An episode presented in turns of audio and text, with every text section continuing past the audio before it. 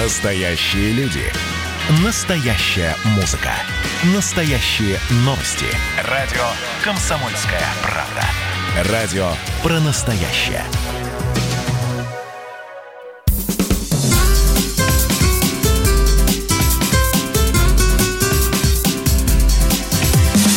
Программа с непримиримой позицией. Вечерний Мордан. И снова здравствуйте в эфире радио «Комсомольская правда». Я Сергей Мордан. А я Мария Баченина. Добрый вечер. Ну что ж, не будем откладывать в долгий ящик наши дела скорбные. А Александр Лукашенко, президент Беларуси, обратился сегодня к нации, но лично у меня было ощущение, что он обращался к народу России. Поговорим об этом обстоятельно, долго. Пишите сразу ваши вопросы. 7 967 200 ровно 9702. Это WhatsApp Viber. Кому лень пользоваться WhatsApp и Viber, тот заходит в YouTube, а YouTube канал Радио Комсомольская правда и сразу пишет в чате. Пишет в чате и ставит лайки. Вот. Так, а, Дания. Дания разрешила «Газпрому» достроить газопро- газопровод «Северный поток-2». А, апелляции против этого решения от сейчас апелляционное датское энергетическое агентство, господи помилуй, не поступило.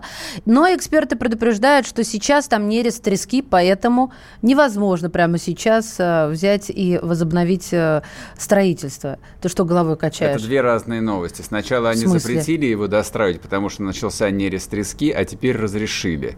Но не достроить, а достраивать, потому Правильно. что самое интересное, конечно же, еще впереди. Вот именно, а до конца августа все равно не получится. В Конгрессе внесен закон о самых жестких санкциях, которые только против Северного потока вводились. Так что, в общем, а, многодневное и многократное обсуждение того, как снова унижают наше национальное достояние, у нас еще впереди. Подождите. Да, Сергей уже в Штаты перенесся по поводу Конгресса. Да, ну и, соответственно, а, по материалам нашей публикации, то, что называется, не нашей, а по материалам публикации наших коллег из «Медузы», о чем мы вчера говорили в нашей программе, о массовых сексуальных домогательствах а, в системе игр «Что, где, когда», а в Казанском Суворовском училище уволили упоминаемого в публикации Айрата Мухарлямова. Его обвиняли в многолетних домогательствах к подросткам из школьного «Что, где, когда». В общем, будущее этой организации, я думаю, будет в поле нашего зрения тоже в ближайшее время, и вряд ли оно будет безмятежным. А теперь let's go to Беларусь. Поехали. Вечерний Мордан. Итак, сегодня состоялось ожидаемое, многими неожидаемое обращение Александра Лукашенко. Но это не было обращение к нации, это было классическое обращение в том же самом формате, как обращается Путин, когда в одном зале собирают там депутатов Государственной Думы, Сената, там губернаторов и прочее, прочее, прочее. А, удивительно меня поразило в этом обращении несколько вещей. Я сразу про главное расскажу. Во-первых, что оно было очень длинным. Полтора часа зажигательной, просто американской речи. Я вам сразу скажу, ничего подобного а в России никто делать не умеет. Еще раз, никто, если вы не ослышались, никто. Если вы не расслышали. Вы-то да, не, не ослышались. Да, точно. Да. Это было феерично. Александр, а, Александр Григорьевич, конечно, политик а, абсолютно американской закалки. Он потрясающий оратор, он потрясающий зажигательный. На То есть я, ты я... считаешь, что он сам писал речь? Значит, э, без всякого сомнения, речь очень глубоко проработана. Это он, правда. Он больш... Нет, не, на ней, естественно, работал огромный штат спичрайтеров. Вот. Но понятно, что он над речью работал очень тщательно, потому что там были целые большие куски, когда он говорил без бумажки, на самом деле. Он говорил то, что думает. То есть эта речь такая очень и очень выстроенная. еще так, и, да. да, и она очень продуманная, она очень выстроенная. А, честно, вот у меня было последний раз а, схожее эмоциональное послевкусие после речи Путина на присоединение Крыма. Так. Но Путин говорит по-другому. Он, ну, он вообще... Он более как, сдержанный. Он, он очень сдержанный, да, он интроверт, да. он вот такого там немецкого психотипа, абсолютно но речь, точно, которая, да. как говорят, была написана Александром Андреевичем Прохановым, то там важен был текст, там важен был смысл. Но вот когда Путин ее произнес, у меня было две мысли в голове. В, в левом полушарии там я говорил себе, Сергей, это конец, от нас закроют, э, значит, весь остальной мир. То есть вот сразу было понятно, что мы получаем по полной программе. А правая часть головного мозга у меня просто ликовала, потому что это был тот самый русский реванш. Вот. Это, а, это победа, брат. Да, вот, если да, перефразировать да, типа ту того. самую фразу. Вот, а, то есть, ну, здесь немножко ситуация другая, потому что, несмотря на то, что мы тоже вроде бы один народ, но тем не менее это отдельная часть одного общего народа, но вот эмоциональное ощущение от речи Лукашенко было потрясающее. И еще одна мысль, которая вот меня не покидала на протяжении всего времени, пока я ее слушал, а я прослушал речь целиком от начала до конца, а то, что батька обращался не к белорусам в основном. Мне показалось, вот что... Вот на каком моменте ты, ты это почувствовал? Практически сразу. Вот прям сразу, Практически да? сразу. То есть там была первая большая вступительная часть, посвященная геополитике, о том, что современный мир разваливается на глазах. Катится в пропасть. Да, да. то есть меняются правила, угу. там сбрасываются идолы, никто, в общем, как бы не следует объявленным каким-то законам. И... Ну, там, там все было. Бесполезно ее там пересказ... пытаться пересказать сейчас. Я думаю, что дальше мы будем это обсуждать со всякими экспертами и спорить, потому что если залезть э, в социальные сети, в Телеграм, кстати, Телеграм-канал Мардан, я пока там особо ничего не писал, там а, а, ну, 90% а, публикаций имеют а, тональность четко антилукашенковскую. Вот как было, так остается. Голосов, которые поддерживали бы или, по крайней мере, пытались бы ну, объективно оценить логику его решений и логику всего происходящего практически нет. Мне довольно сложно объяснить это а, ну, таким тотальным ура-патриотизмом. Потому что против Лукашенко пишут абсолютно всех. Из правого фланга, ну, условные пропагандисты, и с фланга либералов. То есть все кричат от Александра Григорьевича, там, дало его. Вот, все по-разному. Вот это вот совершенно удивительно. И при этом эти полтора часа, вот мне показалось, вот как будто он обращался ко мне, там, и к нам, ко всем. У нас на связи доцент кафедры Государственного управления Российской Академии Народного Хозяйства и Государственной службы при президенте Российской Федерации РАНХИКС Екатерина Шуль Гудман. Екатерина, добрый вечер. Здравствуйте. Здравствуйте. А вы речь, ну, как минимум, я думаю, прочитали целиком. Я прочитала, да. Не буду рассказывать, что я прям смотрела ее от начала до конца, но некоторые фрагменты я видела и с текстом я знакома. Ваше впечатление первое? Ну вот эмоциональные мне просто очень интересно вы знаете, это, в общем, жанр-то не очень позволяющий э, разнообразие импровизации. Это такая державная тронная речь, в общем, довольно традиционная для э, авторитарных лидеров. Э, многие вещи покажутся знакомыми э, тем, кто привык к российской политической сцене. И вот этот вот тон э, отца Отечества, и отсылки к 90-м, которые не должны вернуться, и стремление сказать хорошее каждой категории населения, и э, акцент на, как принято выражать, выражаться геополитическую повестку, истории об угрозах внешних и внутренних, о врагах, которые все э, сконцентрированы исключительно именно на этой стране и ей хотят вреда, э, единственным препятствием на пути их зловещих планов является фигура вот этого вот самого общенационального лидера. То есть тут все более-менее знакомо. Угу. Интересно, что, э, видимо, в белорусской бюрократической традиции не принято аплодировать во время выступления.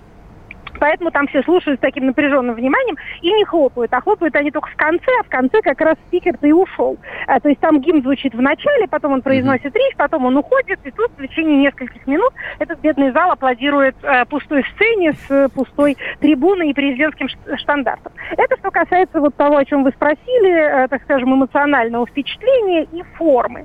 А что касается содержания, ну, а, пожалуй, что расходится с нашими с вами э, традиционными впечатлениями, это вот этот тон, не то чтобы обиженный, но, конечно, тон человека, который подвергается угрозам со всех сторон. Mm-hmm. То есть действительно такого загнанного, не то чтобы в угол, но вот, вот весь мир ополчился на меня, а, а я между тем вот исключительно стараюсь То, что чувствовала я, а вы мне точно. неблагодарны. Да, это да. есть раненый, такое. Раненый есть такой оттенок.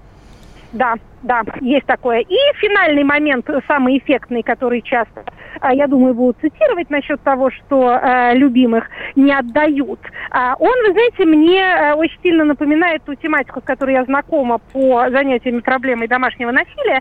Знаете, всегда спрашивают жертв домашнего насилия, а что раньше не ушли? А те люди, которые этой проблемой занимаются, знают, что, собственно, наиболее страшные эпизоды, в том числе убийства, происходят ровно тогда, когда э, пытается, э, ну, женщина обычно это, пытается все-таки уйти, не просто пытается уйти, а хотя бы разговор об этом заводит, о разводе или о чем-то таком в этом роде. Вот mm-hmm. тут-то и происходит все самое страшное. Поэтому вот это вот любимых не отдают, оно на самом деле легко считывается как рыбник все убью.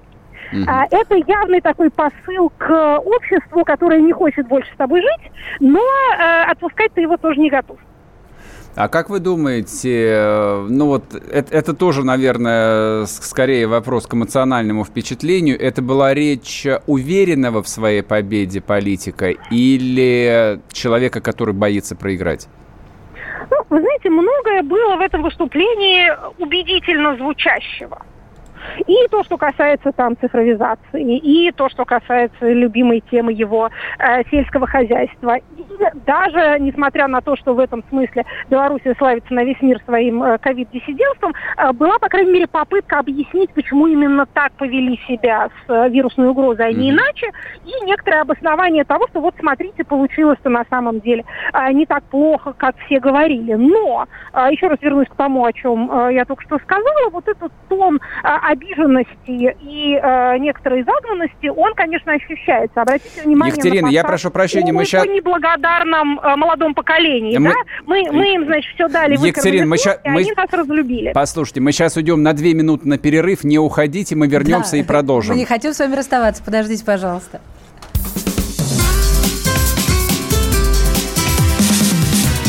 Программа с непримиримой позицией. Вечерний Мордан. Я, Эдвард, на вас рассчитываю как на человека патриотических взглядов. То возникает вопрос, а куда податься русскому мужику? Ну, разве что в ЧВК Вагнера. Перефразируя известную, известную либеральную формулу, российскую либеральную да. формулу, надо дождаться, пока вымрет последнее непоротое поколение, да? Отдельная тема с Олегом Кашиным и Эдвардом Чесноковым. На радио «Комсомольская правда». По будням в 9 вечера по Москве. Тоже мочить в сортире, но других и не так.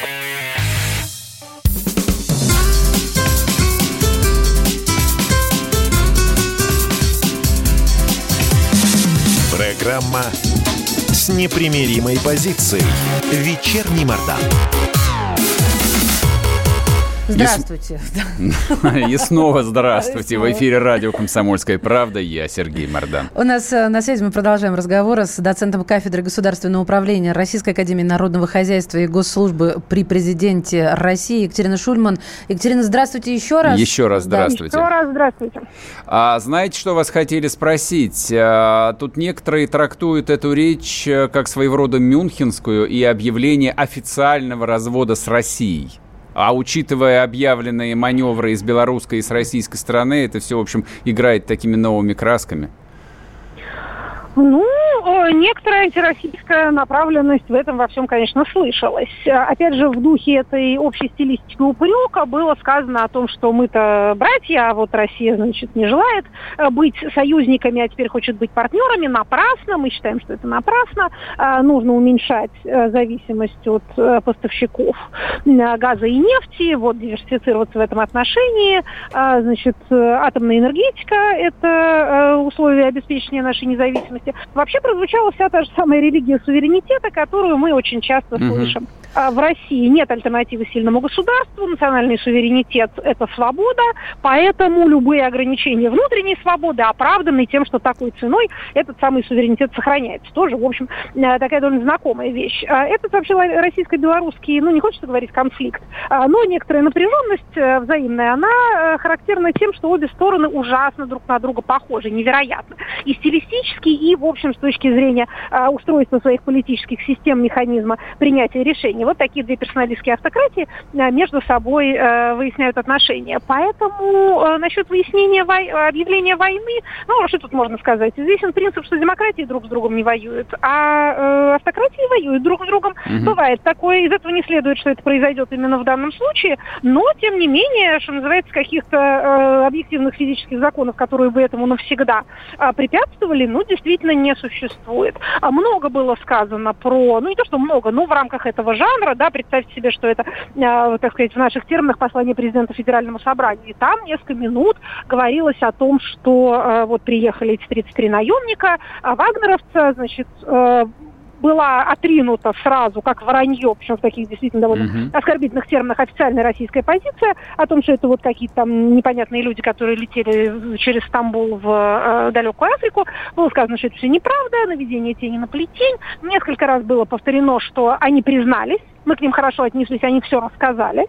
А, что это значит? Это значит, что Минск считает себя обладателем некоторого материала, который может быть предъявлен. Угу. Вот у нас есть свидетельства, у нас есть там показания, я не знаю, что у них есть, какие-то на камеру записаны, истории этих людей, в которых они, видимо, рассказывают, что да, ехали, значит, вот свергать э, режим Лукашенко, устанавливать какой-то другой режим. Хотя именно это не было продекларировано напрямую, было сказано, что у них была команда ждать, приказ был ждать, а вот они приехали, значит, видимо, дожидаться, когда э, противостояние войдет в какую-то острую фазу, и потом в нем очевидным образом э, поучаствовать. Вот, собственно говоря, э, к чему э, свелась такая антироссийская или конфронтационная конфликтная э, часть этой речи. Екатерина, а вот какой вопрос? А, любопытно, вот что на данный момент в сегодняшних условиях более выигрышная? Позиция такого наивного кандидата без даже программ Светланы Тихановской, которая вот рвет, так сказать, душу, ну хотя бы вот нашим коллегам, которые сейчас присутствуют в Беларуси, а, или же вот такая речь предвыборная речь э, Лукашенко? Вы знаете, этот вопрос имел бы смысл, если бы происходила э, некая равная электоральная борьба. А тут же речь идет не столько о том, кто завоюет сердца избирателей, сколько о том, кто в состоянии, э, что называется, физически обеспечить свою победу. Э, Белоруссия не то чтобы электоральная демократия, давайте я вам скажу неожиданную вещь. Не поэтому... может быть.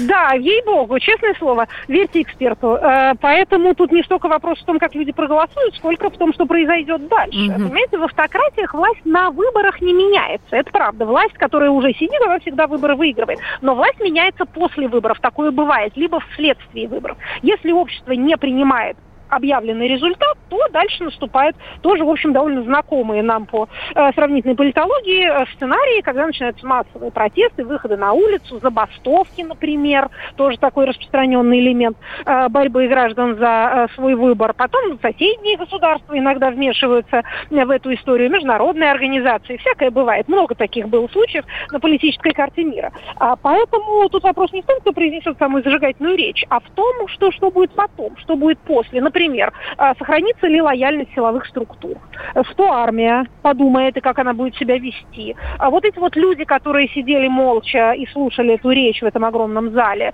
а о чем они думали на самом деле? Они думали о том, что им выгоднее а, сохранить э, свою лояльность действующему режиму или уже быстренько перебежать на другую сторону и захеджировать свои риски, или, по крайней мере, остаться в стороне и посмотреть, начнет народ там захватывать здание администрации, ну, мы постоим, подождем, как будет, да, и дальше дальше э, присоединимся к победителю. Элиты, в общем, довольно часто э, действуют и таким образом. А, я, знаете, что еще хотел спросить у вас а, по поводу этой ситуации с, 30, с 33, а, ну, так называемыми бойцами ЧВК «Вагнер». А, то есть в ходе этого выступления Лукашенко не дал ни единого шанса российской стороне сохранить лицо. Ну вот, ну вот хоть как-то там вот смягчить позицию. Нет, вы врете, они боевики, они пришли пролить кровь, э, сорвать выборы и так далее, и так далее. Что могло послужить причиной, что Лукашенко так закусил у дела? Ну, вы знаете, в голову чужую не влезешь, тем более в голову авторитарного лидера, который уже 30 лет делает свою работу. Эти люди не отличаются искренностью и какой-то проницаемостью извне. А, но, э, может быть, он, например, думает, что Россия отступится от них э, и объявит их несуществующими, либо даже накажет того, кто в инициативном порядке их посылал. Может быть, он больше нашего понимает в нашем механизме принятия решений и знает, что такие вещи не санкционируются там с самого верха, то есть самое, так сказать, высшее высший управленческий этаж не то чтобы обязан до конца отстаивать этих людей, он может и э, как-то разменять их на что-нибудь другое, например. Либо он чувствует себя оскорбленным э, такой политикой, либо ему там что-то рассказали, э, и, соответственно, эти самые вагнеровцы или кто они там есть, mm-hmm. что-то наговорили. Мы действительно ничего о них не знаем, кроме того, что это российские граждане. А кто они, э, это все вопрос интерпретации, они у разных сторон, как вы понимаете, довольно далеко расходятся. Может быть, там есть какие-то показания, которые показались ему э, лично э, вот, вот каким-то неприятным непереносимыми. Опять же, это все гадание. Uh-huh, Мы, мы можем пока только констатировать, что действительно, как я и сказала, эта часть речи была сформулирована в довольно оскорбительных терминах, то есть вот действительно э, без, без э, полутонов.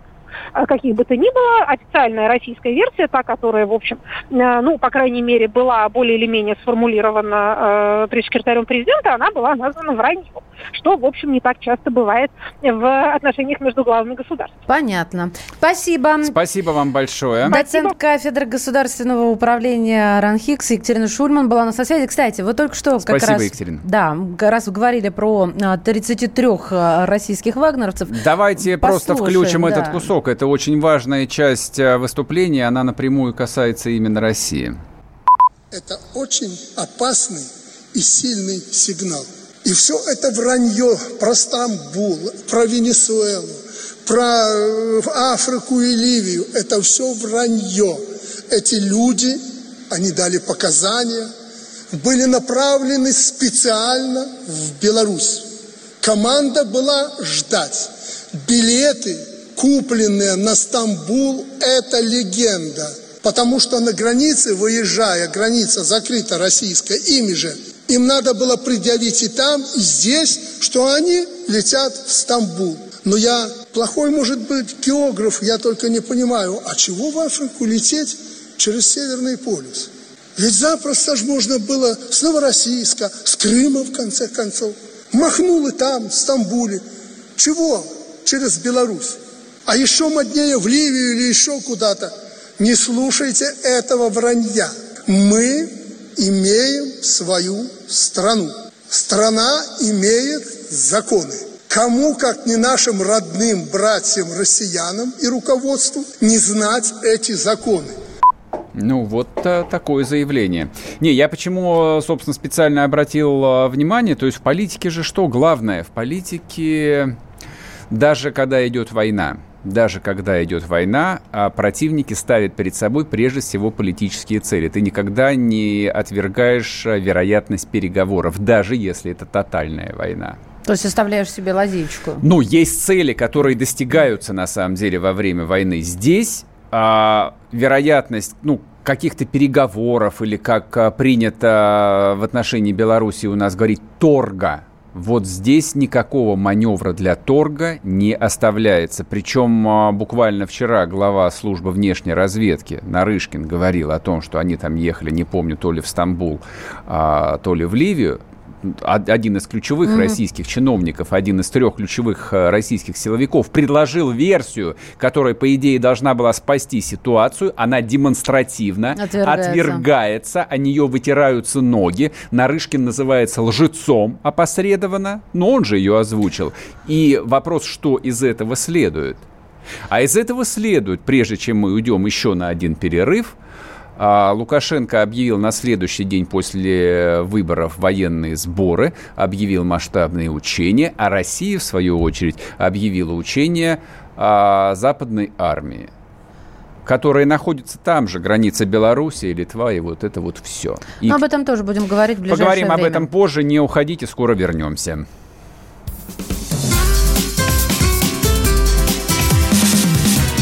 Программа с непримиримой позицией. Вечерний Мордан.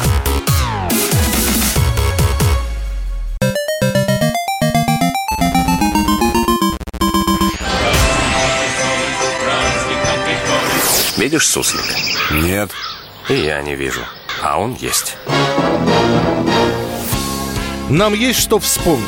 Рассказываем свои истории в программе «Дежавю». Я, Михаил Антонов, жду вас каждые выходные в 11 часов вечера по Москве. I'll be back.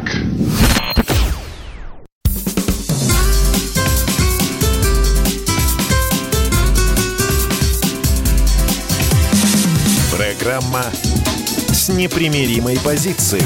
Вечерний Мордан.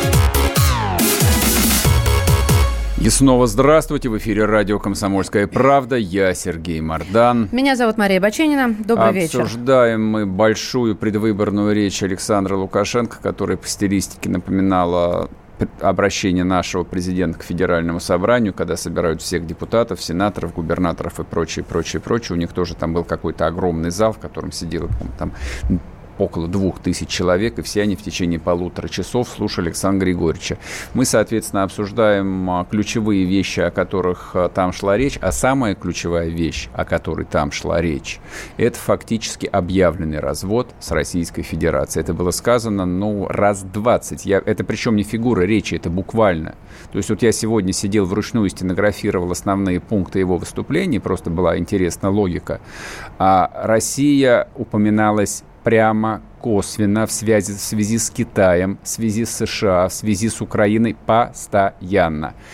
То есть начали с того, что, Украина, э, что Россия отказалась от братских отношений с Белоруссией и перешла к отношениям партнерским, то есть, видимо, взаимовыгодным, ну и много чего еще. Ну, такая а, обида звучала, да, да красной это, нитью? Нет, это не обида на а самом мне деле. мне вот кажется, мне вот показал... как ранение у него Нет, мне показалось кровью. не обида, мне показалось, что он делал все, чтобы на самом деле оскорбить или а, оправдать а, свои будущие Оскорбить лечения. российскую власть. Там было несколько очень болезненных вещей, которые были прямо адресованы а, к руководству Российской mm-hmm. Федерации и к российскому слушателю. Включите один, пожалуйста, кусочек, сейчас вы поймете, о чем мы говорим.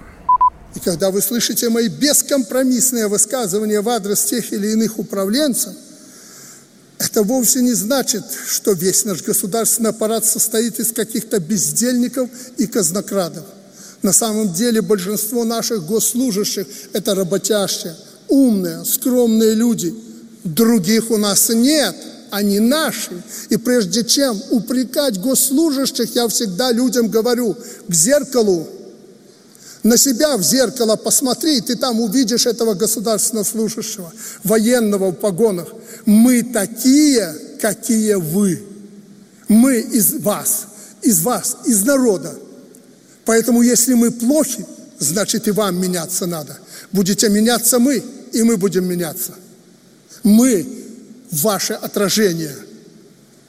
У наших госслужащих нет бешеной роскоши, как у коллег из соседних стран – не верьте нашим оппонентам, они врут. Услышали? Да, Наши услышали. чиновники не живут в роскоши, как наши коллеги из соседних стран. Как вы думаете, угадайте с трех раз, про кого сейчас Одного, говорил Сереж. Александр Григорьевич Лукашенко? Угадали? Я тоже так думаю. Так, у нас э, на связи политолог э, Максим Максим Жаров. Жаров. Максим Викторович, добрый вечер. Добрый вечер. Максим, здравствуйте. Как вы думаете, вот эти вот бесчетные на самом деле шпильки в адрес России, которые по речи были раскиданы, какая цель? Ну, ну вот какая практическая прикладная цель? Ведь Лукашенко очень э, рациональный человек на самом деле. Он чего добивается? Ну, прежде всего, я хочу сказать, что это была, пожалуй, самая антироссийская речь за все время правления Александра Лукашенко в Беларуси. И это, в общем-то, весьма показательно, потому что вся предвыборная кампания сейчас на президентских выборах в Беларуси строится как раз на антироссийской теме. Вот, показательно устранены, вот будем прямо говорить, устранены, потому что некоторые кандидаты даже у нас попали в, так сказать, заключение. Показательно устранены все э, кандидаты, которые могли отстаивать пророссийскую, э, скажем так, позицию, вот, и оста- остались только кандидаты прозападные. Я прошу И прощения, а пророссийскую позицию кто мог отстаивать? Ну, Цепкало тот же самый, вот, э, и, в общем-то, вся эта ситуация э, связаны с э, кандидатами. И э, слова Тихановской про союзное государство, о том, что оно не нужно, я не думаю, что это слова были сказаны вот э, без э, какой-либо э, режиссуры вот из администрации президента Беларуси. Поэтому, в общем-то, режиссура идет предвыборной кампании в антироссийском ключе, и Лукашенко, судя по всему, уже сделал на это ставку и достаточно давно. Обратите внимание также на реверансы в адрес Китая в этой речи. Да, я обратил, да, их там было очень много, мягко говоря. У меня вообще ну... было такое ощущение, что делая такие, ну, вот логические, эмоциональные отсылы к советскому прошлому, ну, все хорошее, и потом наступивший хаос 90-х, а, образцом а, для подражания Лукашенко именно вот указывал Китай как правоприемника Советского Союза, я бы даже так сказал. Ну, я бы тут не согласился, что именно на Китай он указывает как на правоприемника. Мне показалось, что, в общем-то, кроме антироссийских выпадов, ничего вообще, в принципе, интересного и нового в этой речи Лукашенко не было. Вот, потому что он, в общем-то, дал понять, что если вы хотите, чтобы в Беларуси было все по-прежнему, то голосуйте за меня. Вот, Александр Григорьевич уже не, первые, не на первые выборы выходит с такой предвыборной э, программой. Вот, поэтому, в общем-то, здесь для белорусского народа, который, я так понимаю, сейчас более чем э, готов и жаждет каких-либо изменений к лучшему в стране, вот это звучит по меньшей мере странно. И Лукашенко явно оторвался от реальности. Вот я не знаю, кто ему там рассказывает о ситуации в стране, вот, но явно от него скрывают и настроение людей, и есть очень несерьезное влияние Лукашенко, так называемой прозападной партии, которая, собственно, я так понимаю, организовала всю эту провокацию с э, вагнеровцами. Поэтому эта речь э, тоже вот и является частью вот этой провокации, и Лукашенко заявил о том, что каких-то людей новых там он якобы поймал. Вот а прошло уже больше шести часов после этой речи, вот никаких новых людях, что-то, по-моему, э, речи пока в информагентствах белорусских нету. Угу. Понятно. Ясно. Спасибо, Спасибо вам большое. С нами в эфире был Максим Жаров, политолог. Говорим, соответственно, о сегодняшней речи Лукашенко. А, мне кажется, что вот а, мы, говоря о Белоруссии, в сегодняшнем контексте упускаем самую важную вещь. То есть не то, что Лукашенко обижен, не то, что у него через неделю, точнее меньше, должны состояться выборы, а мы упускаем то, что российская политика на очередном внешнеполитическом направлении потерпела полный крах. То есть мы об этом в эфире говорим а, ну, практически постоянно. То есть можно лишний раз проконстатировать, что был ноябрь 2004 года, первый Майдан, Потом был ноябрь 2013 года, второй Майдан, февраль 2014, когда окончательно все разрешилось. И после этого в течение шести лет мы говорили, ну ничего, как бы у нас же вот есть братская Белоруссия, с которой у нас есть союзное государство, 25 лет, на минуточку, вспомните об этом. И вот выясняется, что глава братской Беларуси по какой-то не, необъяснимой на самом деле причине смертельно обижен – то есть мы, когда говорим о, об обиде, мы должны задаться вопросом, на что он обижен, то есть что он посчитал действительно э, личной угрозой. Что случилось? То есть можно до бесконечности повторять тему про то, что это провокация, которую там организовали западные спецслужбы, или белорусские спецслужбы, или, я не знаю, там иранские спецслужбы, китайские спецслужбы еще называются, как главные организаторы. Это не имеет никакого значения но там контекст сегодняшней речи свидетельствует о том, что Лукашенко действительно там эти 33, э, скажем так, подготовленных э, гражданина Российской Федерации с опытом боевых действий рассматривает именно в том ключе, как он, собственно, и сказал, он же назвал их боевиками. Хорошими ребятами, но боевиками. Да. А... И никто на это не дал а, никакого внятного ответа с Нет, этой стороны. Он еще это... сказал, что с ними хорошо обращаются, не верьте ничему такому. А, так, у нас а, на связи экономист, преподаватель Российской Академии Народного Хозяйства и Госслужбы при президенте РФ Владислав Гинько. Владислав Иосифович, здравствуйте. Здравствуйте. Здравствуйте. Скажите, пожалуйста, вот э, большой кусок речи Лукашенко, практически вся ее первая половина была посвящена э, большим экономическим успехам страны. Угу. А это так.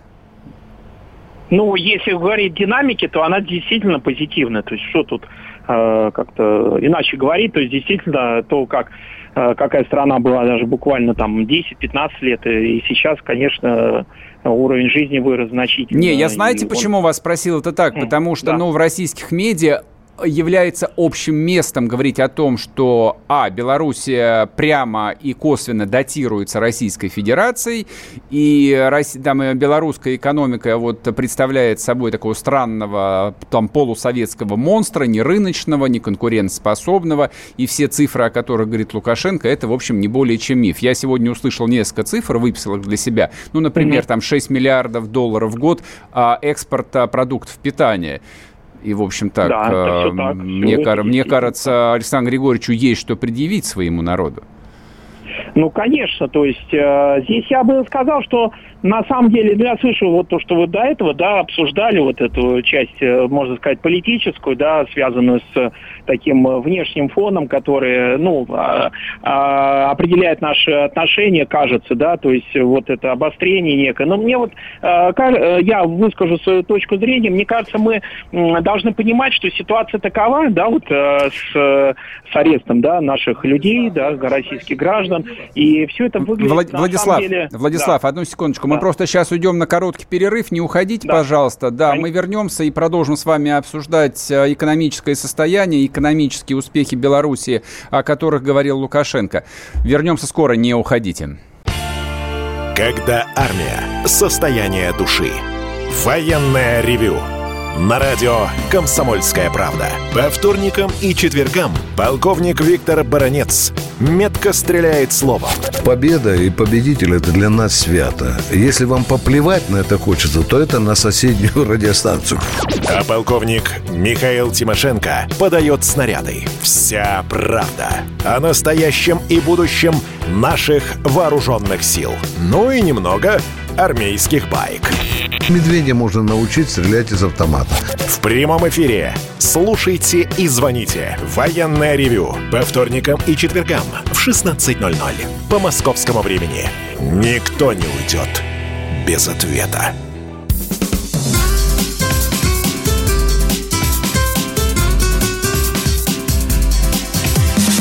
Программа с непримиримой позицией. Вечерний Мордан. И снова здравствуйте. В эфире радио «Комсомольская правда». Я Сергей Мордан. Меня зовут Мария Бачинина. Добрый вечер. Мы продолжаем разговаривать с Владиславом Гинько, экономистом, преподавателем Российской Академии Народного Хозяйства. Говорим мы о сегодняшнем выступлении э, Лукашенко, последним перед выборами, которые состоятся 9 августа, и обсуждаем именно экономическую часть э, его речи. Мне кажется, она самая важная. Владислав, еще раз здравствуйте. Здравствуйте, да, да, да. Да, мы с вами говорили вот э, о реальных и нереальных достижениях э, белорусской экономики, о чем э, говорил в речи Лукашенко. Что бы вы особенно отметили в ней? Что там было важно? Ну, я отметил, что э, на самом деле в Европе является уникальным то, что сделал Александр Григорьевич Лукашенко под Минском. Парк высоких технологий – это уникальное условие для IT-компаний. Собственно говоря, мы тоже вот с, с, несколько, с некоторой задержкой то же самое предлагаем, да, то есть у нас mm-hmm. будет рекордно низкая ставка налога на прибыль и по страховым взносам. Но вот Александр Григорьевич это сделал раньше, и соответственно, вот если посмотреть внимательно, да, то есть что озвучил Александр Григорьевич? Он сказал, что а, планируется создать собственную национальную платежную систему, то есть, по сути дела, создать конкурента Visa, MasterCard, PayPal. То есть это очень серьезная заявка. У нас тоже есть собственная национальная платежная система а, МИР, в Китае собственная есть, и Беларусь тоже двигается вот по этому пути. То есть они, а, можно сказать, что цифровая стратегия развития Республики Беларусь, это одна из составных стратегий, вот то, что называется экономического будущего, то, чего Александр, Александр Лукашенко вот, предлагает обществу в целом. А то, что вы назвали цифры, ну, безусловно, это один из лидеров продаж сельхозпродукции. Э, такая небольшая страна, она, как вы правильно назвали цифры, ведь же надо понимать, что мы понимаем, что это небольшая страна и генерирует столько доходов от продажи сельхозпродукции, причем натуральной и, и действительно пользующейся популярностью. Ну, безусловно, это успех. Я просто по, помимо IT хотел еще одну цифру для слушателей сказать. Э, то есть вот мы уже сколько, наверное, 11 или 12 лет разговариваем про Сколково, а теперь про цифровизацию, про обнуление налога на прибыль и все остальное. А объем экспорта вот этой долины высоких технологий под Минском, которая была создана, угу. сколько там, фактически три года назад, составил по прошлому угу. году 2,5 миллиардов долларов. Просто, да, про, да просто, просто чтобы было понятно, чтобы вы понимали, речь идет о маленькой стране, где нет вообще ничего, вообще ничего, да. и живет всего 9 миллионов человек, ну, вот как смотри, половина Москвы. Вот смотрите, а да. нет такого риска, вот как раз вот сейчас прозвучал, маленькая страна, как половина Москвы, что она будет сожрана китайской экономикой, тем более вот после заявления там э, в, в связке с БелАЭС, белорусско-китайское производство аминокислот. Вот все началось со стадионов, да, которые китайцы строят э, не только в Беларуси, а здесь уже такое совместное производство. Вот не будет такого, что это будет э, ну, как экономической колонией, что ли?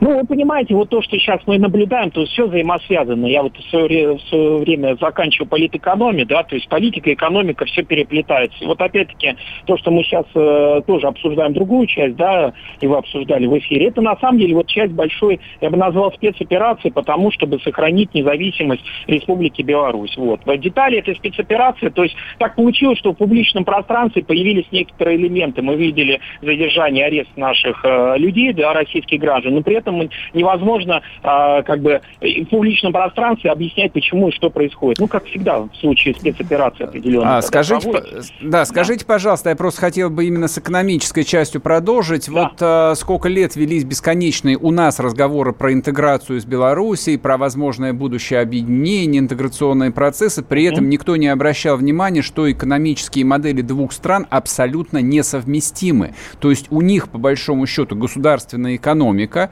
да, большой бизнес, но причем вот еще один момент, э, на что указал Лукашенко, да, дав по яйцам Российской Федерации, наши бизнесмены свои состояния зарабатывали с нуля, а не с приватизации. Понятно опять, к кому он обращался. Ну, это а, неприятно ну, уже было. Земля, земля в госсобственности, то, то есть Беларусь всегда декларировала строительство именно социального государства. То есть мы им что хотели предложить-то? Какого рода интеграцию? А мы на самом деле, э, при том, что экспорт действительно большой, и IT, и сельхозпродукции, мы же все равно самый главный потребитель сельхозпродукции э, Республики Беларусь, машиностроительной продукции. Мы главный торговый партнер.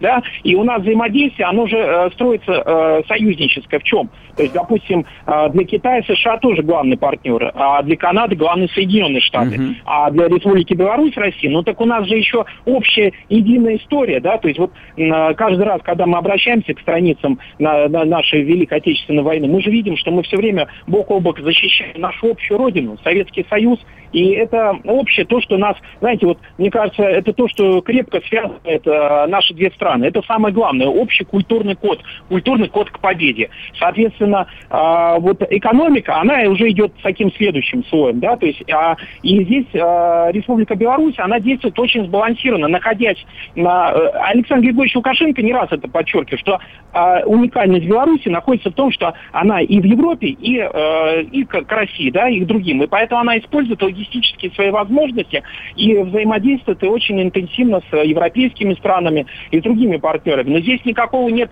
а, у них а, с другими странами, это ну, факт определенный, что у них нет общего культурного кода, который есть в России. То есть это единое прошлое, которое, ну, оно будет всегда а, гарантировать, что у нас будут отношения блестящие. Я считаю, что на самом деле на уровне двух обществ у нас блестящие отношения и какие-то то есть если там не цепляться к каким-то отдельным словам Александра Григорьевича Лукашенко, а действительно смотреть на цифры нашего торгового оборота между двумя странами, на развитие, которое привело э, к белорусскому обществу. Я хочу просто сказать честно, что на, на самом деле общество, я уверен, в Республике Беларусь очень благодарно Александру Григорьевичу за то, что он сделал в стране, то есть он ее действительно поднял, он ее развил, он то, что вот знаете, раньше любили говорить, дости, э, сделал ее там э, европейского уровня, да, то есть это действительно страна, которой можно гордиться сейчас, и, конечно, э, чем, больше он будет как бы дальше продолжать, чем, дай бог ему здоровья, тем будет лучше для всех на самом деле. Прям Ясно. батька наш президент. Владислав, спасибо. спасибо вам большое. С нами был Владислав Генько, экономист, преподаватель Российской Академии Народного Хозяйства. Прежде чем мы уйдем на перерыв, я просто вот обращу внимание на финальную, не фразу, а финальный э, тейк, то, что называют, то, что говорит Олег Кашин. А Лукашенко – автор реально белорусского чуда. Белоруссия не потеряла советскую промышленность, в отличие от Украины и в отличие от России. Там то, что работало до 1991 года, почти все работает и сегодня. Страна, которая не имеет ровным счетом ничего в своих недрах – при этом развивается, мягко говоря, не хуже, чем ее ближайшие соседи, я имею в виду прежде всего Россию, Литву и Польшу, то есть сопоставимо по уровню жизни, по уровню социальных сервисов, которые получают граждане страны. То есть можете, можете все что угодно говорить про несвободу, про демократию. Ну да, вот Давайте надоел, сначала про части. цифры. Да, да а про хорошо, надоел поговорим. Скоро вернемся, не уходите.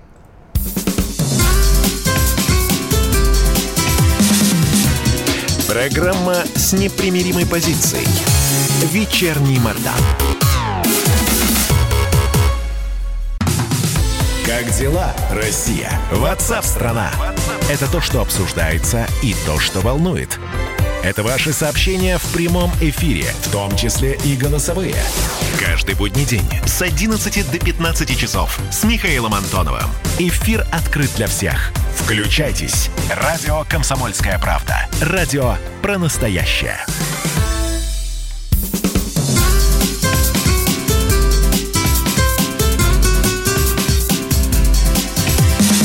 Программа с непримиримой позицией.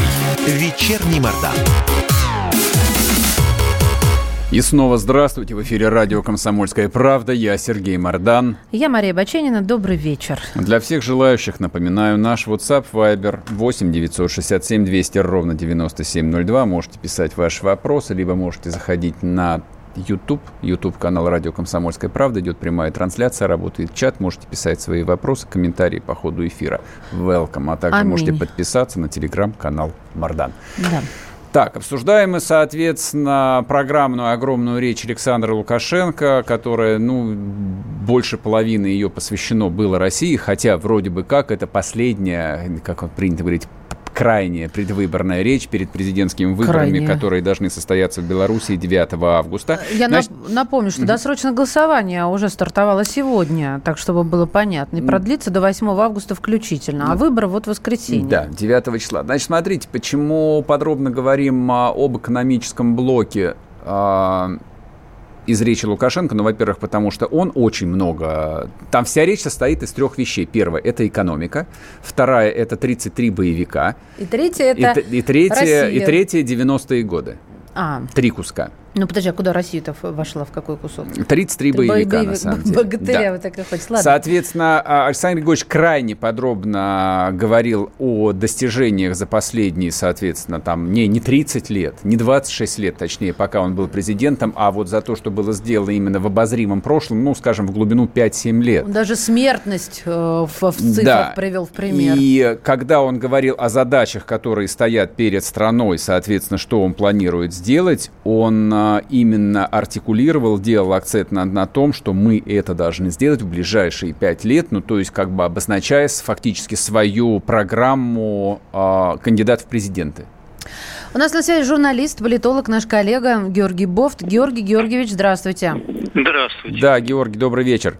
Добрый а, вечер. По поводу речи Лукашенко вот какой вопрос есть. Вот эта вот огромная часть, посвященная всевозможным цифрам, экономическим программам на будущее, рассказам про цифровизацию, она кому была обращена?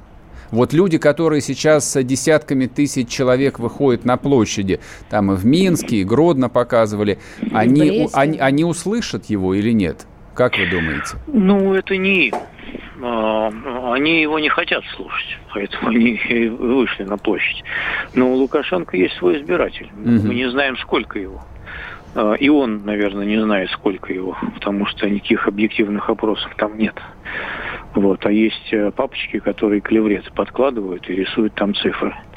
Вот, и он такой, как вот советский человек, он планы партии, планы правительства. Кстати, ну это программа, да? В отличие от, кстати, Тихановского, у которой программы нет никакой. Она же говорит, что она не править идет, а чтобы выборы новые проводить. Угу. Поэтому он, так сказать, вот считает, что нужно представить эту программу. Вот. И подробно ее излагает, как вот партсъезды в советское время там говорили, планы такие вот, цифры, там, факты. А смысл вот. тогда? Смысл э, ну, э, в идеале вообще любой кандидат должен идти на выборы с, с программой. Ну, а вот, а вот сейчас Конечно. вот такой тренд пошел, он Тихановская без, этот без... Э, а Тиханов, ну. Тихановская без программы. Но она же идет с одним лозунгом «Долой Лукашенко», и все. Вот. Э, и избиратели будут судить, насколько это как бы правомерно голосовать за такого кандидата. Если он так уж все достал, что, может быть, и проголосует. А правомерно здесь провести аналогию с 89-90 годом, когда советские граждане, в принципе, утратили рассудок и способность логически рассуждать, а просто кричали «долой шестую поправку Конституции»? Ну, отчасти. Отчасти. Потому что все-таки советские граждане, когда кричали «долой шестую поправку Конституции», они себе имели в голове некое идеалистическое представление о том, что настанет после. Вот не будет партии, будет там политическая конкуренция. И появится колбаса рынок появится. Кстати, колбаса появилась, и пиво появилось, и колбаса появилась. И, в общем, а, в этом плане задача революции 91 года выполнена. Согласен, согласен. Так что а, что-то сбылось. Вот. А, и рынок появился не такой, правда, как представляли, но отчасти, да. Так что, конечно, у советских людей в голове была более... Ну, а что касается, да, современного белорусского вот этого альтернативного избирателя, там кроме, дум... кроме эмоций-то есть что-нибудь? Я думаю, что они представляют себе некую Европу. Вот э, типа Польши, куда они ездят, там восточноевропейские другие страны. А вот там как все это устроено, и у них так будет устроено. Угу. Они так думают. Ну, я думаю, что если они придут к власти, то еще есть какое-то количество десятков лет, э, наверное, так и будет. Но вот что будет на протяжении этого переходного периода, это большой вопрос. Экономическая часть э, речи Лукашенко, ну или экономическая часть его программы, может ли она провести, произвести впечатление ну, на его лояльного избирателя, на тех, э, вот, кто ему всегда обеспечивал там эти 75-80% голосов? На лояльного, наверное, может. Просто лояльный вспомнит еще, что он раньше обещал, и выполнил ли он за 26 лет, который правит Беларуси. Он же много чего обещал. Что-то э, там выполняется. В свое время белорусы гордились, когда в России были нищенские пенсии. Они говорили, что у них там более-менее нормальные, выплачивают mm-hmm. вовремя и так далее. Вот они свою промышленность э, худо-бедно сохранили. Вот, э, так сказать, там такая довольно солидная осталась э, производственная часть. Н- не разорили. Там неплохие программисты, они действительно э, и в последние годы преуспели по части вот цифровизации. Кое-что там удается им сделать. Не, не так все безнадежно, конечно. Но, но надо двигаться вперед, а Лукашенко уже, наверное, не знает, как двигаться вперед. А все-таки по поводу наших отношений велика вероятность, и потеряем ли мы все-таки вот последнего нашего союзника или не потеряем? Все это слова пустое. Я думаю, что велика вероятность, что мы потеряем не только последнего союзника, но и Лукашенко. Потому что мне там вот процессы, которые идут, они кажутся предвестниками его конца. Хорошо, а если, а если конец не случится? Ну, давайте рассмотрим два сценария. Сценарий первый. Лукашенко смели, неважно там в какой момент, сразу после объя- объявления его, результатов. Да. Просто его нет, к власти пришла Тихановская и начинается... Ну, вот некоторые политологи приводили в пример модель Молдавии, хотя, ну, Молдавия крошечная. И начинается а, стабильность да. в стране и подготовка к новым выборам. Да, соответственно, да. вот что нас ждет при этом, на ваш взгляд? И если он... А, удержит власть, то какое будущее нас ждет? Ну, в первом случае будет довольно бурный бардак, э, и мы, конечно, попытаемся туда, так сказать, влезть с тем, чтобы повлиять и поставить какого-то своего человека. Мы не будем сидеть безучастными и смотреть, как там влияют поляки какие-нибудь, там и Евросоюз еще э, вообще в целом. Вот, мы там, конечно, захотим провести какого-то своего человека. А у нас там есть хоть кто-нибудь свой? Вот, это хороший вопрос. Мы же не любим э, контактировать с оппозицией, не любим выращивать там, э, так сказать, себе, э, вдруг там что случится, да, запасного какого-нибудь лидера. Классический пример с Тимошенко. Вместо того, чтобы защитить ее от посадки Януковича, мы ее фактически сдали. Mm-hmm. И в результате, когда Янукович побежал, вот, у нас там своего человека и не оказалось, вообще никакого. И в Беларуси пока такого тоже нет.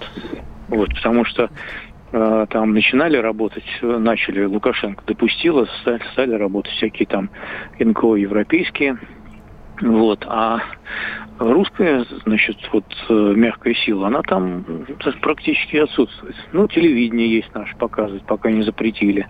Это да. А так вот э, посмотреть, сколько белорусских студентов э, учатся в российских вузах, я думаю, что очень мало.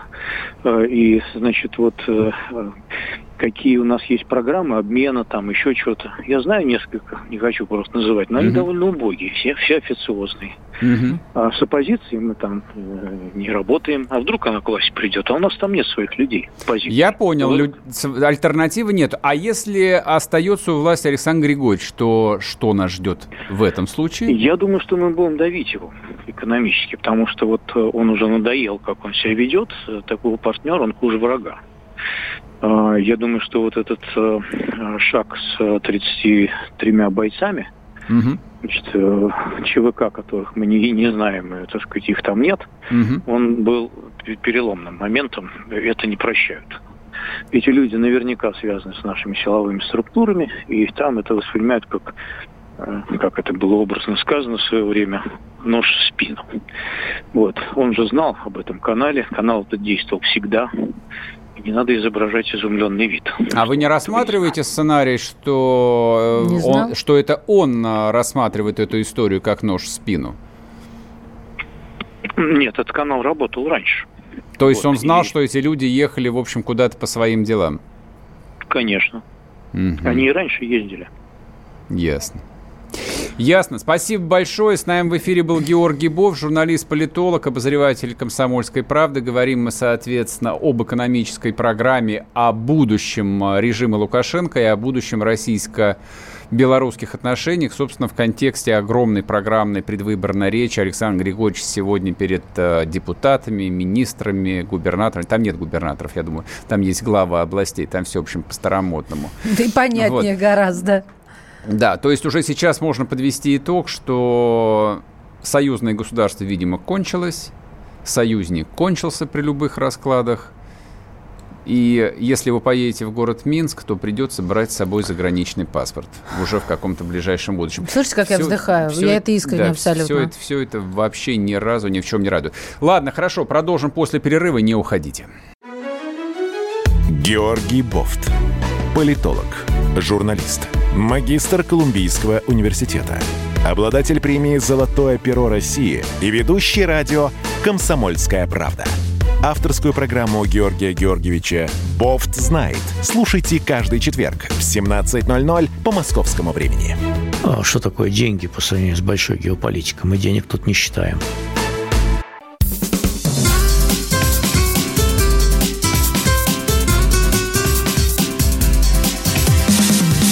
Программа с непримиримой позицией. Вечерний Мордан. И снова здравствуйте. В эфире радио «Комсомольская правда». Я Сергей Мордан. Я Мария Баченина. Здравствуйте. Значит, смотрите, говорим мы о предвыборной речи Лукашенко, а перейдем теперь к финальной части. Александр Григорьевич в конце сказал просто потряса... потрясающие несколько фраз. Вот аж, аж то, что называется а, мороз по коже. Пробрало. Да, пробрало. Меня про... пробрало, да. Давайте послушаем.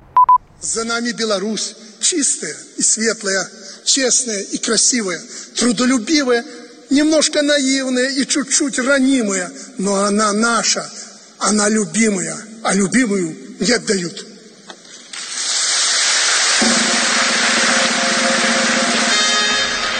Обалдеть. Да, соответственно, соответственно дальше да. вопрос. Услышат ли Лукашенко его избиратели? Хотя бы лояльные оставшиеся.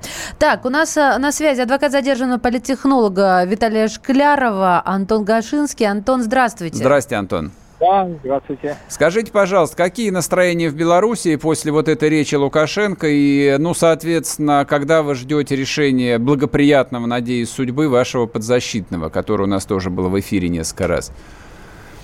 Ну, настроения достаточно э, смешанные. Э, могу только сказать за себя. Конечно. А за остальных достаточно сложно. Ну, противоречивое чувство вызывает выступление, но, скажем, комментировать его наверное, я пока не буду. Воздержусь от комментариев. Ну, Интересно. Ну, хорошо, хорошо. Ладно, тогда давайте про, давайте про Виталия Шклярова, раз а, не хотите комментировать политическую ситуацию. Как вы полагаете, после 9 числа а, отпустят или нет? Э, я сложно предполагать, я могу только надеяться на то, что э, сила э, здравого смысла восторжествует и невиновный человек окажется на свободе то, как это и должно быть. Но что произойдет после 9 числа, ну, никому не известно. Пока никаких обвинений ему не предъявлено, ага. и он находится в статусе подозреваемого. А, вот так вот. То есть пока, в общем, особо и даже тревогу поднима, э, поднимать нет оснований. Давайте слушателям напомним, а что предъявлено, При... вот так, чтобы было понятно. Э, на сегодняшний момент э, он подозревается в совершение преступлений на территории э, Республики Беларусь. Э, это было озвучено уже в средствах массовой информации, в том числе на телеканале ОНТ. Он подозревается в совершении э, преступления, предусмотренного частью 1 статьи 342 Уголовного кодекса Республики Беларусь. До какого числа ему должны предъявить обвинение? Э, проблема в том, что на сегодняшний момент ему уже избрана мера пресечения в виде заключения под стражей. Это понятно, он подозреваемый. Когда обвинения должны предъявить? Обвинение предъявляется в течение 10 дней с момента, э, когда применена мера пресечения. Ясно. То есть после выборов уже. Либо должны предъявить, либо, да. либо должны освободить. Ну, все, все зависит да, от того, кто победит. Если предъявится обвинение, тогда он будет э, под стражей два месяца. Если угу. не предъявит, тогда он поедет домой. Ясно. Спасибо большое. Антон Гашинский был с нами в эфире, адвокат задержанного политтехнолога Виталия Шклярова, которого задержали на прошлой неделе, предъявив ему, да вообще пока что ничего не предъявив, объявив его подозреваемым а, в совершении неведомого э, преступления против Республики Беларусь. Значит, я просто... Да, а я просто хотел бы сейчас поговорить э, с нашим коллегой, политическим обозревателем «Комсомольской правды» Владимиром Варсобиным. Он находится в Беларуси с прошлой недели, в общем, колесит там по всей Прорвался республике. сквозь а, границу. Общ, общается с людьми и сможет э, нам сказать, э, ну, по крайней мере, первые впечатления, что люди-то думают после этой блистательной речи Александра Григорьевича, который вот такое впечатление на меня, по крайней ну, мере, Ну, вот смотри, а, а, вот на, нам просто повезло, что Володя туда прорвался и что он может еще говорить. Ты заметил, как сейчас э, осторожно в эфире, да, вот э, звучат э, и э, я имею в виду людей, которые ну, подвластны не нашим законам белорусским, да, э, звучат осторожненько э, мнения по поводу политической ситуации. Адвокаты не занимаются политикой, адвокаты нет, Сереж, занимаются защитой. Все равно это было слышно. Ну, ну слуш... нет, ну слушай, ну вот э, тем более, если там э, шаг вправо, шаг влево. Я бы не да. драматизировал. А я не драматизирую. Мне, мне кажется, это, это, это, это обычная профессиональная сдержанность. Знаешь, когда женщина, она сердцем чувствует. Да, когда не нужно ну, Возможно, лишний раз прав, высовывать буду... язык. Вот, это, кстати, важно тоже. Лишний раз, да. А что-то у нас со связью с Владимиром мы будем, Что-то конечно, не получается. да, не да получается. попробуем дозвониться, да, узнать. Дозвонись, Смотрите, здесь Катюш. Э, просто вот о чем мы говорили с Георгием Бофтом в предыдущей части. А, отличная на самом деле, очень хорошая предвыборная речь э, Лукашенко не обращена ко всей нации. А те сотни, наверное, тысяч людей, а может быть даже миллионы, я понятия не имею, потому что действительно никакой статистики нет. Те, по крайней мере, сотни тысяч людей, которые выходят а, на митинги а, в крупных городах Беларуси, они не проголосуют за него, что бы он ни говорил, они не слышат, они не способны анализировать И да, действительно, они напоминают мне советский народ образца 88-89 года, который просто сошел с ума и просто мечтал о прекрасном будущем и хором пел песню «Goodbye, Америка, о». Вот, представляя, что через 500 дней, как обещал Григорий Явлинский, можно построить Америку, на одной, на одной шестой части суши. Так, вот, наконец мы созвонились да, до Варсобина. Владимир, привет. Да, добрый вечер. Скажи, пожалуйста, ну вот э, речь Александра Григорьевича произвела впечатление на братьев белорусов или нет? Ну, они всякое видели. Э, Она потрясла меня в первую очередь, хотя я 15 лет занимаюсь в Беларуси. Ну и местных это, конечно, поразило. А Я- что, что конкретно? Ну, лично меня поразил, что человек в прямом, то, что в прямом эфире, он э, во время обращения к народу говорит о том, что э, были убийства, внесудебные убийства, которые он санкционировал, и давал пистолет, и люди э, ездили, убивали вот этих воров законник. Ну так вот так он не говорил. Нет, не приукрашивай его речь. Он намекнул на это действительно очень прозрачно. Вот. Но не говорил, что он давал там золотые пистолеты. Пистолет. Ну, Для меня это было, конечно, удивительно. Ну, конечно, в принципе, цель оправдывает средства. Ага. ну, Как-то странновато. А второе, конечно, то, что вся его речь была против, ну, как бы сказать, э, построена на, не вся, но большая часть на критике России. Мгм, Э, Причем мгм. еще жестче, чем обычно. И интересно, что Мезенцев, посол э, э, России в Беларуси, сидел прямо напротив. И, и когда он это говорил по поводу э, этих вагнеровцев, э, о том, что, оказывается, группа, засланная из России, еще одна группа находится на свободе пока, где-то на юге страны, и за, и за ними сейчас охотятся, и показывали по крупным планом вот э, посла Мгм. нашего, да, да, да. просто пар- парализованно смотрел на Лукашенко. Мне казалось, он и, кивал, видимо, Володь. Мне казалось, что он кивал. Но кивал, знаешь, вот так вот просто вот уже от того, от того как напряжен он был, просто голова уже кивала. Мне аж сочувствие проснулось к нему в этот момент. Ну да, то есть, видимо, ждал, а что ты еще скажешь? Что еще? Что еще можно вот сказать? Подъездом это И, Остапа э, понесло. И меня, а, а его несло. Там же еще одна э, есть фраза. Он э, обращается к элите белорусской и говорит о предательстве. Он, он, он призывает не предавать. По сути, это был э, сигнал адресован силовикам. Я думаю, от которых, в общем сейчас многое зависит. Но ты думаешь, местная Жанна Дарк может их поднять, э, за собой повести? Ну, не знаю, все зависит от мужественности этих женщин, да. Ну, Которых он назвал, то, кажется, как они, тремя они, бедными да, это девчонками. могут сделать. Скажи, пожалуйста, а ну, вот э, конечно, тягостное впечатление. Тягостное, понял. А, ну хорошо, а, а вот экономическая часть его речи о том, вот какие гигантские достижения, какой планов громадье у него есть, а, произведет ли впечатление вот на его, там вот эту хар- хардкорную, то, что называется, э, хардкорного избирателя, тех, тех, кто за него всегда голосовали? За стабильность, за развитие, за сытый живот? Ну, я думаю, что там не было ничего такого, что раньше не слышали в Беларуси. Он даже подчеркнул, что зарплата там через пять лет увеличивается В два раза. в два раза, а не в три, в четыре, он так подчеркнул. И общий такой был посыл, что, ребята, вот то, что есть, уже замечательно. В других странах э, из-за коронавируса, экономического кризиса все намного хуже. Поэтому э, держитесь за то, что есть сейчас. И, кстати, вот эта часть речи Лукашенко, она мне показалась самой разумной из всего того, что было. Потому что как только Лукашенко говорил о внешней политике и о России, ну, да. Это Ну, это- это- оторопь. Мгм. Это просто очень Потому напоминало ощущение- нашу российскую повестку. Да, голосуйте за стабильность, иначе вернутся 90-е. Или лучше журавля... Нет, синица в руке, чем Не журавль в совсем небе. так. Нет? Не совсем так. Когда он гов- говорил о России, э, было такое ощущение, что вот он эту российскую тему даже не для пиара своего, не для того, чтобы возбудить, пробудить своего избирателя, консолидировать его, а что он действительно э, верит в то, что э, происходит вот с этими вагнеровцами, и что действительно кто-то собирается вот э, его, э, ну, таким образом сковырнуть с президентского поста. Я Мгм. даже это не случаю. Потому что я Ясно. вот в этом видел какой-то вот прям какой-то страх. Да, ясно. Володь, спасибо, спасибо большое. Да, мы сейчас уже уходим на перерыв. Владимир Варсобин был с нами в эфире, специальный корреспондент «Комсомольской правды». Он находится сейчас в Беларуси и, собственно, как бы вот э, живописует нам то, как все обстоит на месте. Не верит те, кто не верили, те и не верят. Я думаю, те, кто верят, и те, кто голосовали за Лукашенко, те за него и проголосуют. Лично я проголосовал бы, Бы... без всякого сомнения. Нет, но ты верил вчера? Послушай, я то, что, то, что я услышал сегодня, мне давало бы все основания вот. девятого проголосовать за говорить, него, те, кто а не, за этих, а, не, а не за трех несчастных Частных девочек. Девчонок, Вернемся после перерыва, закончим с Белоруссией. Программа с непримиримой позицией. Вечерний Мордан.